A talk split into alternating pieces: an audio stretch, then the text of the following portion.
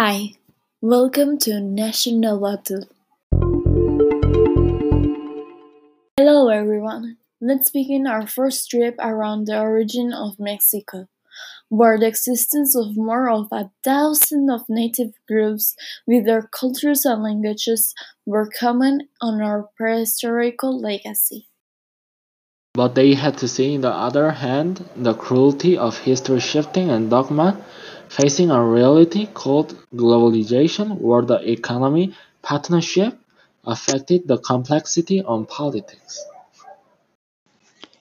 Slapped the indigenous societies, leaving them out of the context of globalization. Mexico is well known by the richness and pre-Hispanic past as well the legacy that was left by.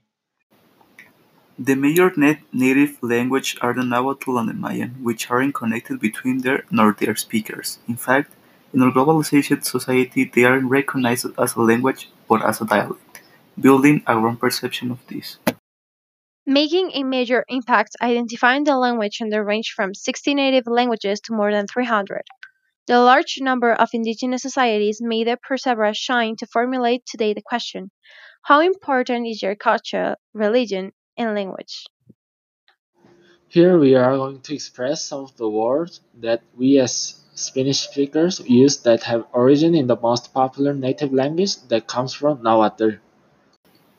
So make sure to stay to the end and hear how ridiculous we look if we dare to make fun from these cultures, now, now how important I'm for the Mexicans. Understanding the rich history and influence of the Nahuatl is still of interest to historians and sociologists today. Let's go back in time to the 16th century, the time well known that goes by the falling of the great city of Tenochtitlan, and it all started time when the Aztecs were forced to leave everything they knew in order to survive in the accommodation into the Spanish culture.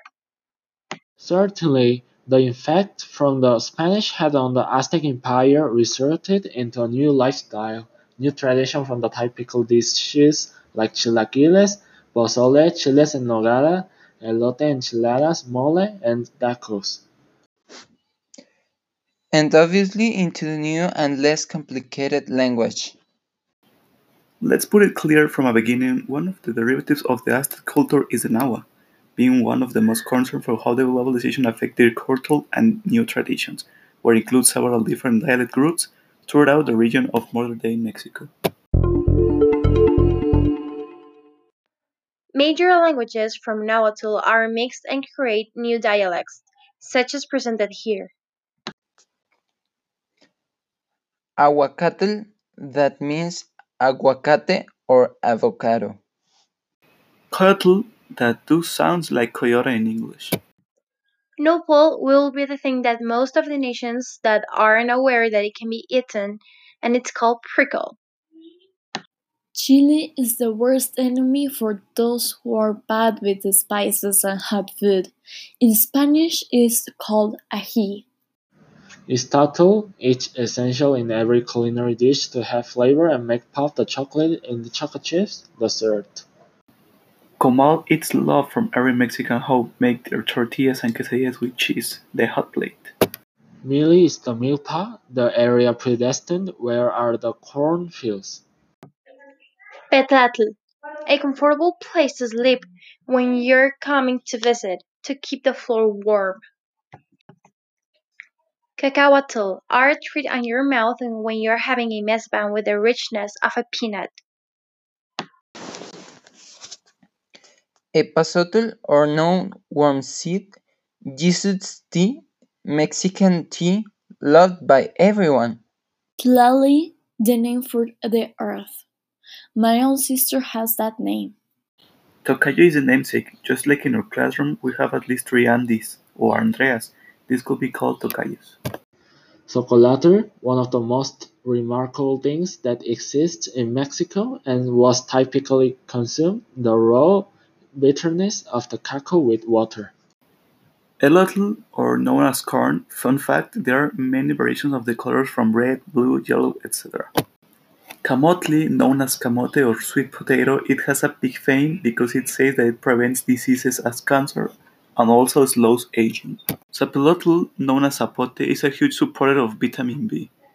Etymology The word Mexico comes from Mexico, making the separated Mextli, the moon, and what will be translated to belly button, but in this culture it means the origin of everything. If we put it together, Mexico is a place where the moon was originated or born. The Nahua people actually were one of the earliest progenitors of the tribes of Mexico and Central America.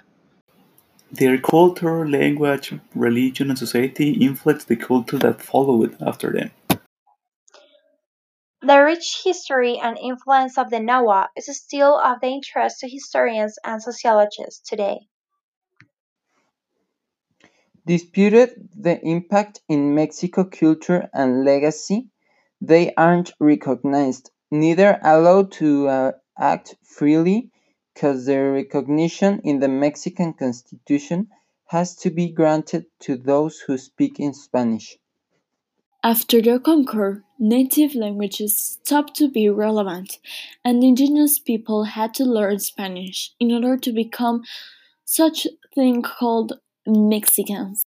causing the deterioration of the culture, exposing the future generations in different environment, resulting into aggregation of new half-blood culture. Leaving them into possible scenarios The natives adopted the new lifestyle, embarrassing progress. being excluded and considered bizarre because the natives couldn't adapt. So yeah, we think the globalization made difficult for native people, making them think that they need to be integrated to the society.